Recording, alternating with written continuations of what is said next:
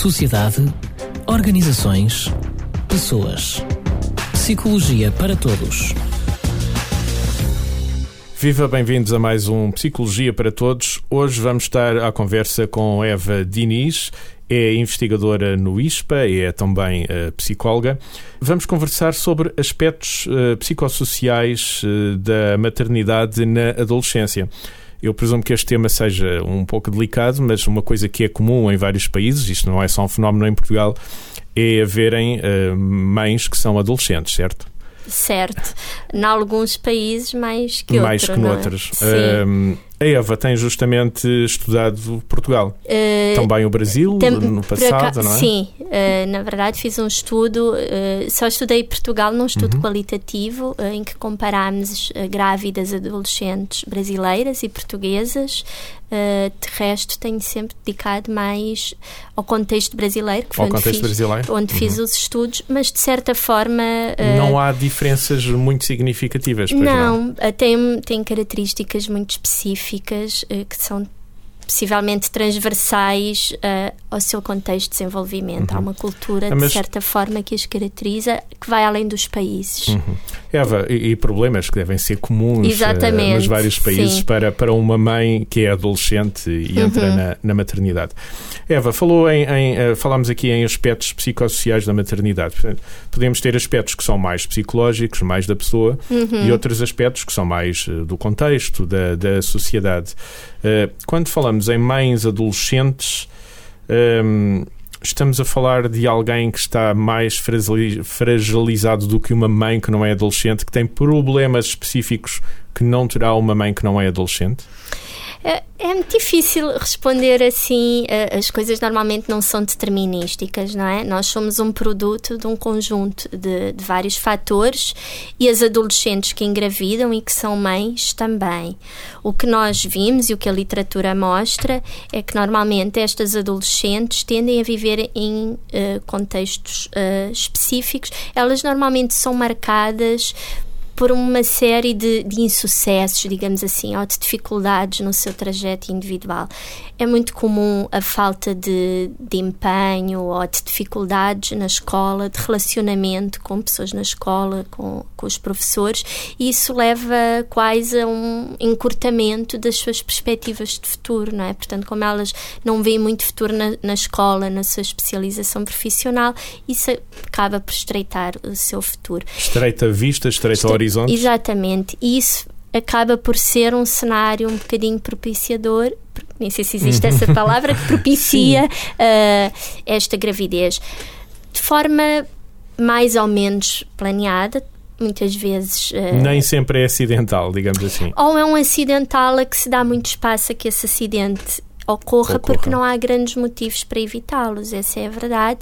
E há uma visão também um bocadinho ilusória do que é, do que é gravidez e isso por ser assim, veiculado na nossa sociedade em geral, não é? Gravidez como é o reduto quase da felicidade da mulher. Isso, isso pode ser visto por algumas das adolescentes com, com quem conversou. Eh, Este estudo implica contacto com essas Uhum. Sim, adolescentes. foi com em entrevistas. vários tempos, já vamos Sim. falar desse modelo de pesquisa da- daqui a pouco. Ahm, isto implica que algumas destas adolescentes têm essa visão cor-de-rosa do que é a felicidade. Vai tudo correr bem, porque a partir daí eh, fica grávida e as coisas. eh, Ela, não sei se é uma ilusão, se é uma esperança, Uhum. ah, mas há muito esse, esse discurso, no fundo, Esta de expectativa, sim. E porque a gravidez acaba por ser, apesar de ser um momento vivido com, com grande tensão Uhum. por elas, ah, em alguns casos com rupturas sérias, nomeadamente com, Com a família. família, ah, mas na maioria do- dos casos acaba também por ser um momento de alguma agregação e de alguma inserção na sua família, muitas vezes Porque com, vai ser com mãe, o não é? próprio um namorado. estatuto exatamente, próprio, não é? exatamente. E é a dois, essa vida provavelmente é planeada a dois, não? E, eh, sim, não sei se planear é o termo, mas sim, mas É há um, pelo há um, menos, é e imaginada sim, a dois, há um é? sentimento muito forte de aproximação, pelo menos naquele momento inicial, não é? Depois, eh, Depois às vezes os de desilusão. desdobramentos, os desdobramentos e a realidade nem sempre são Não, não- nem sempre andam juntas. não é? Exatamente. Uh, há também, uh, ainda dentro destas condições em que ocorre este tipo de, de- de gravidez na adolescência, o abandono escolar é frequente. Sabe, isso é um tema muito controverso. O abandono escolar é frequente. O que é controverso é que não sabemos porque há muita falta de estudos longitudinais. Uhum. Nós temos estudos correlacionais que associam o abandono escolar à gravidez durante a adolescência. Isso é facto. Uh, o que não se sabe é o que é que vem primeiro se é o ovo ou é a é galinha. É Sim, porque há pouco falava que uh, estas pessoas já vivem numa situação de um estreitamento de horizontes Exatamente. e provavelmente a escola não lhes dirá muito. O que, o que os estudos qualitativos mostram, não só meus estudos de forma uh, geral, Quando mostram... falamos em estudos qualitativos, estamos a falar de contacto muito próximo com um pequeno número de pessoas e conversa-se com elas, entrevistam-se e, portanto, consegue saber a fundo as causas de coisas exatamente. e perspectivas, não é? E o que eles mostram é este discurso de, de, insatisfação com a escola, de dificuldades, de insucesso e alguns estudos, então, quantitativos, que são aqueles estudos já feitos com grande amostra, com grandes amostras. E com menor profundidade. E com, assim, exatamente, mas que nos permite ter um, uma visão uma, geral. Uma visão geral. Nessa visão geral há, de facto, o abandono escolar. Há o abandono. Mas tem essa preocupação de dizer que não sabe se nasceu primeiro o ovo ou a galinha, Sim. a gravidez gravidez ou abandono. E é? tem uma coisa também importante que estes estudos maiores nos mostram, é que adolescentes que vão, um, que têm melhor sucesso escolar, isto são estudos maioritariamente americanos, uhum. realizados nos Estados Unidos, quem tem melhor, uh, as meninas, as raparigas, têm melhor desempenho escolar, têm uma melhor adesão a métodos contraceptivos e usam-nos de forma mais eficaz. Portanto, isto reforça um pouco aquele dado que as entrevistas nos mostram das perspectivas de futuro, futuro. e da realização realização individual. No fundo, como nós fazemos na vida adulta, não é? Quando temos um projeto profissional mais consolidado, vimos isso nas nossas estatísticas, há uma tendência para o adiar a maternidade, não é? Quem tem maternidade mais cedo, mesmo entre as adultas, são mulheres que têm uma vida profissional menos exigente, e isso digamos acaba assim. também por se refletir eh, na adolescência. Sim. Isso levaria-nos também à discussão do que é que é adolescência, não é? Uh, também é um construto muito discutido. Na verdade, a adolescência é um, é apresentado como um fenómeno desenvolvimental e universal e há muitos autores, especialmente da, da América Latina, autores desses países menos desenvolvidos que questionam uhum. muito a existência desse Provavelmente há, há, fatores culturais fortíssimos. É? Sim, e está muito ligado. Para que uma sociedade perceba o que é adolescência, não é? Sim, e está intrinsecamente ligado a uma componente socioeconómica. Uhum. Portanto, a adolescência como um período de experimentação, como nós temos e como aprendemos na, na escola e é veiculado pela sociedade, é, um, é possível num recorte populacional de classe média, média. média em classes mais baixas em que há uma é necessidade assim. premente de entrar no trabalho de subsistência muitas vezes de contribuir para a subsistência para a familiar uhum. esse conceito dilui-se eles são jovens adultos com necessidade de trabalhar e ganhar a vida. E, portanto, há, eles são adolescentes do ponto de vista etário, desenvolvimental, pela nossa classificação, mas eles mas não... não forçosamente na vida que levam. Exatamente, uhum. e, portanto, a gravidez surge também muitas vezes neste, neste contexto, contexto, no tal planeamento, em que faz e de sentido uma normalidade naquelas... de formar família exatamente. muito cedo. Como, aliás, era há muitos anos Como era atrás. há muitos anos, exatamente. Uh, uh, uh, Eva, Durante, durante uh, falámos de um estudo longitudinal, uhum. portanto, estamos a falar de um estudo que começa com 49 participantes uhum. e que é medida em várias fases do tempo. Portanto, uhum. estamos a falar durante a gravidez, mas também depois da gravidez.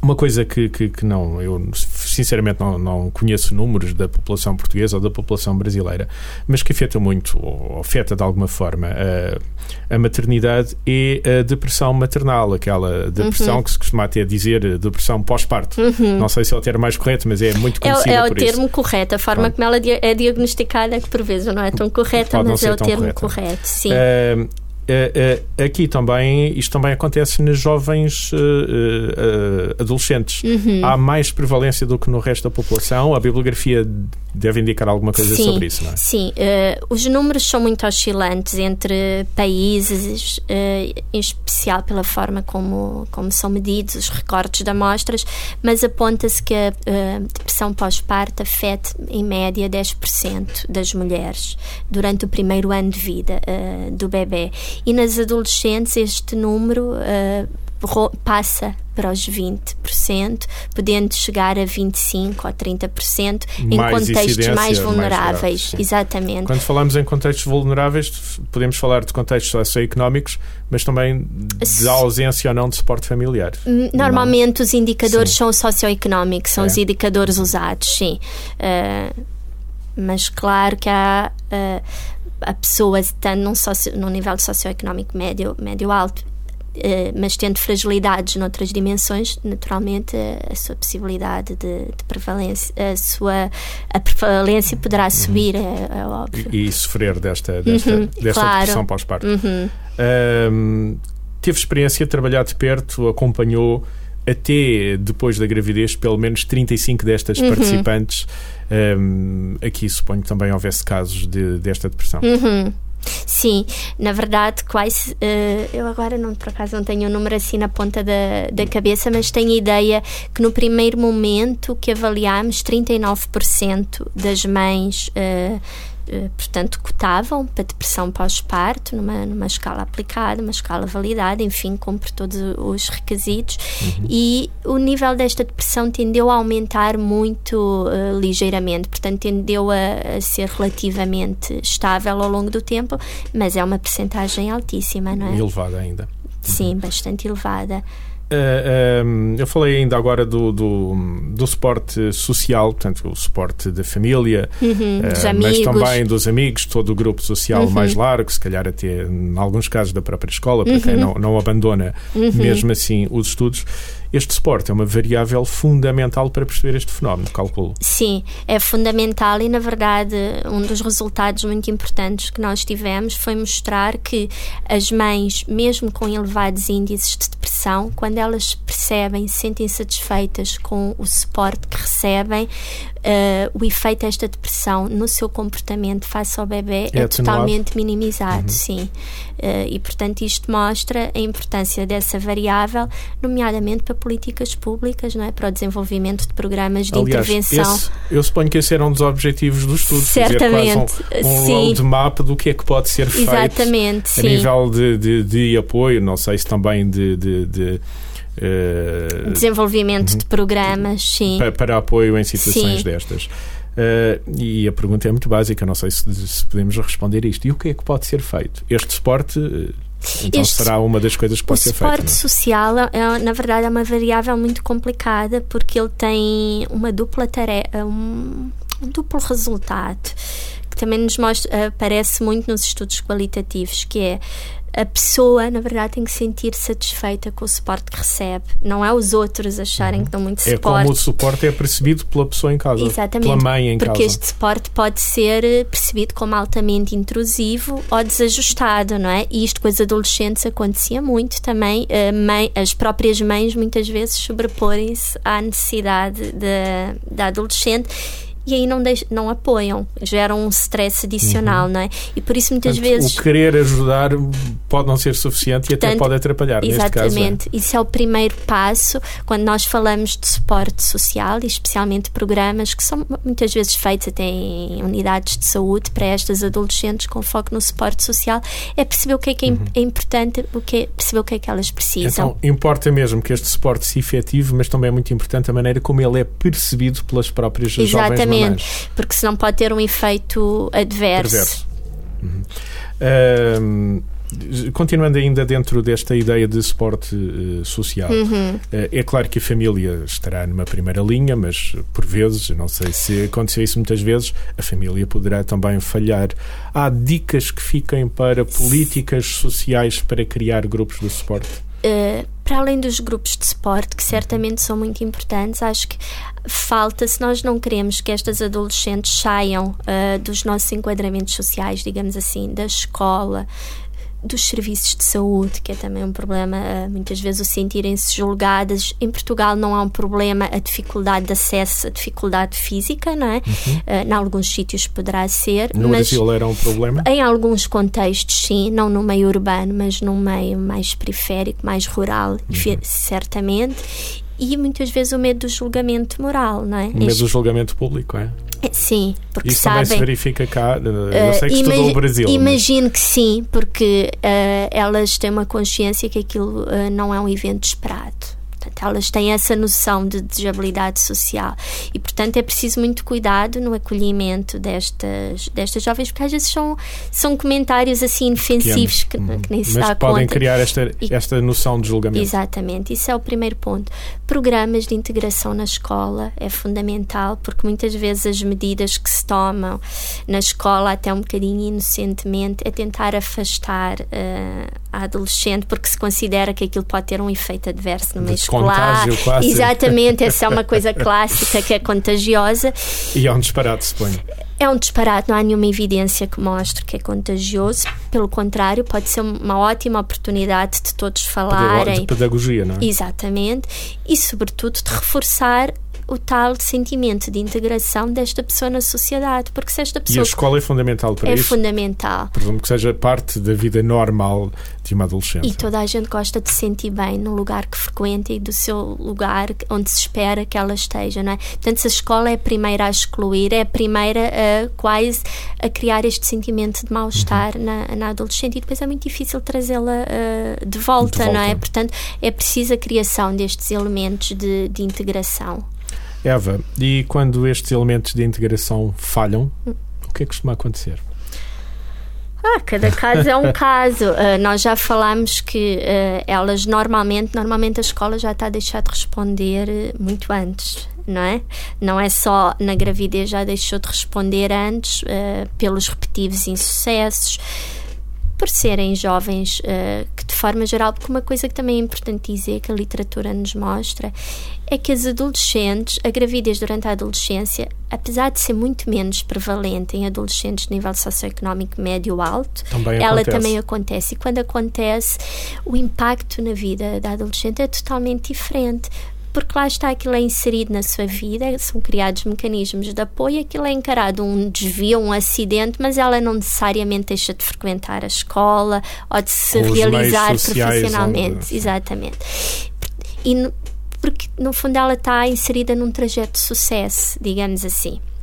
E quando já há um trajeto de insucesso por base, mostra que a escola já está a falhar então, na, nas suas respostas. O que é que pode fazer? Uh, são os desafios.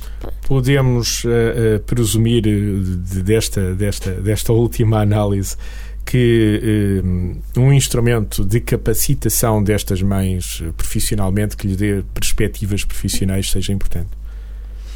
Sim, Sim, mas isso para qualquer adolescente, qualquer jovem que frequenta a escola, de forma geral, não é? Claro. E aqui também. E aqui, fundamentalmente, sim. Nomeadamente para as trazer de volta, e é uma coisa uh, que é muito. É essa tal dinâmica de sucesso, ou pelo menos a perspectiva dessa Foi, dinâmica É muito engraçado que muitas delas, uh, enquanto estavam grávidas, muitas diziam que queriam voltar à escola para ser um exemplo para o filho. Portanto, a gravidez também como um, um potencial de transformação individual, não é? Da pessoa achar que agora já há um motivo uhum. para, para ser melhor. Algumas voltaram, algumas permaneceram, outras não, não é? Porque a vida. E apesar de, obviamente, isto provavelmente não estava incluído no seu estudo, os psicólogos são os profissionais ideais para justamente voltar ou de alguma forma potenciar essa visão do sucesso e essa reintegração ou até um, essa pedagogia de um exemplo para o futuro? Eu não sei se o psicólogo é um profissional ideal, até porque acho que ninguém trabalha sozinho, muito, men muito menos no um meio escolar. Grupo, claro. Mas acho que o psicólogo é fundamental, juntamente com o assistente social, para uh, potencializar a rede e identificar as necessidades de, dessas jovens e de outras uhum. e como criar respostas e trabalhar individualmente, no caso dessa jovem, adolescente, enfim, sentir alguma necessidade individual. Desse apoio específico. Desse apoio específico, uh, uh, nomeadamente na um psicopatologia, não é? Se, se for se, o caso. Se existir, sim uh, uh, introduziu aqui um conceito interessante que é o conceito de rede. Uhum. Quando falamos em suporte, isto de facto é uma rede de pessoas e de instituições. Uhum. No mundo ideal seria assim, não é?